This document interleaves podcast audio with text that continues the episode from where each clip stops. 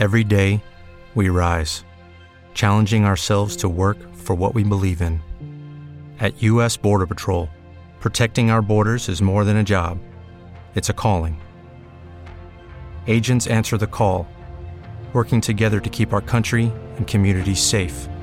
If you're ready for a new mission, join U.S. Border Patrol and go beyond. Learn more at cbp.gov/careers. ¿De qué va el 4 de septiembre y los días posteriores a él? ¿Fue meramente un acto electoral? Claro que no. No estamos hablando simplemente del rechazo a una propuesta constitucional. El resultado del 4 de septiembre desató lo que me gusta llamar una pelea de los sentidos. ¿A qué me refiero con esto? Al enfrentamiento, si es que lo hay, de las múltiples interpretaciones o lecturas que serán respecto del resultado del plebiscito, de los sentidos que cada grupo político atribuirá a la voluntad popular expresada en las urnas. En simple, los políticos intentando decirnos a nosotros, los ciudadanos, qué significa y qué no significa nuestra votación. ¿Es esto algo novedoso o particular del plebiscito? No, muy por el contrario. Los políticos lo hacen constantemente. ¿Cómo? La creación y atribución de sentido opera del siguiente modo. Ocurre un hecho político o social de relevancia, muchas veces motivado por otra operación similar a la que voy a describir. Dicho hecho relevante es tomado por los grupos políticos, generalmente las cúpulas partidistas, apoyadas por sus centros de pensamiento, y orientado de tal modo que favorezca o no perjudique los intereses que dicho grupo defiende. Encapsulado el hecho de una determinada forma, la que acomoda al grupo que lo interpreta, el grupo interesado comienza su tarea de penetración. Si es que el grupo tiene poder mediático, medios de comunicación afines, su interpretación del hecho correrá con ventaja y comenzará a diseminarse por la sociedad rápidamente.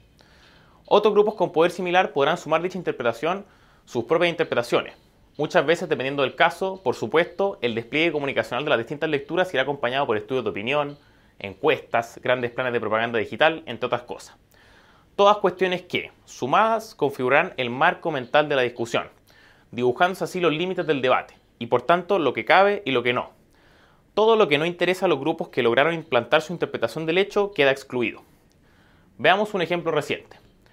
El hecho social político relevante, la crisis violenta del 18 de octubre de 2019, acompañada posteriormente de reclamos sociales reales. ¿Qué dijeron los grupos políticos de ese entonces al respecto?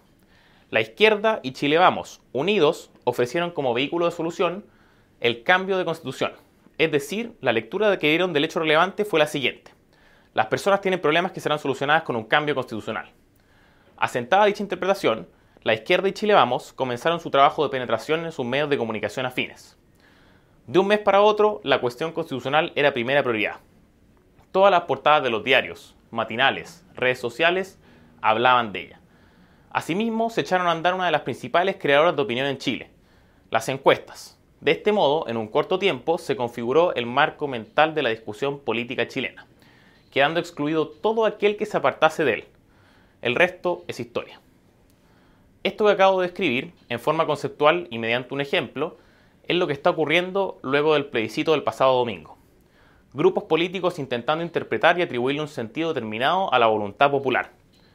Repito, los políticos intentando decirnos a nosotros, los ciudadanos, qué significa y qué no significa nuestra votación. ¿Cuáles han sido hasta ahora las lecturas que se han esbozado del 4 de septiembre?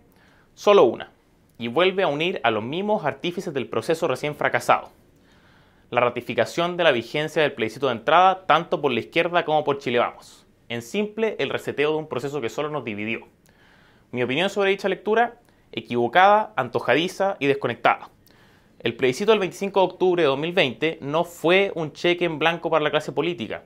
Las personas votaron por un cambio constitucional con ciertas condiciones, a través de un mecanismo determinado, con tiempos acotados y con efectos claros. ¿Se podrá anteponer a dicha errada interpretación una lectura alternativa? ¿Existirá efectivamente una pelea de los sentidos? ¿No será que ese 62% nos quiere decir algo más que los políticos tenemos que ponernos de acuerdo para iniciar otro proceso constituyente? Pregúntense ustedes si es que esa votación está siendo interpretada correctamente por la clase política.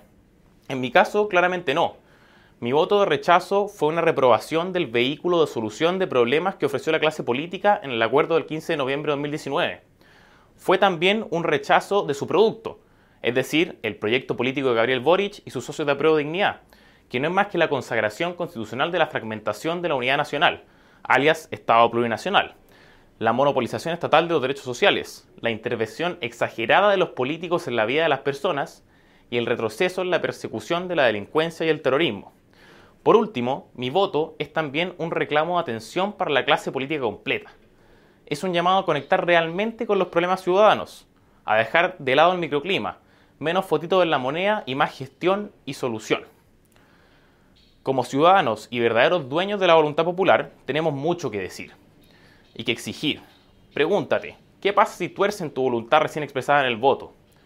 Tu diputado te está ofreciendo un nuevo proceso constituyente, mediante una convención constitucional, con paridad, con escaños reservados y desde una hoja en blanco. Y tú no estás de acuerdo. Comunícate con él, hácelo saber, no lo vuelvas a votar e insta a tus familiares, amigos y conocidos a que no lo voten. ¿Por qué?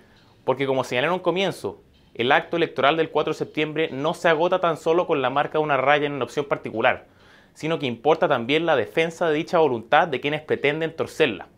En definitiva, la cuestión pasa por juzgar reflexiva y críticamente la interpretación que la clase política atribuye al resultado del plebiscito recién pasado, porque en dicho juicio crítico se juega la supervivencia de nuestro poder de decisión. Soy Francisco Cancino, director de estudios de Fundación Nuevamente para FNM.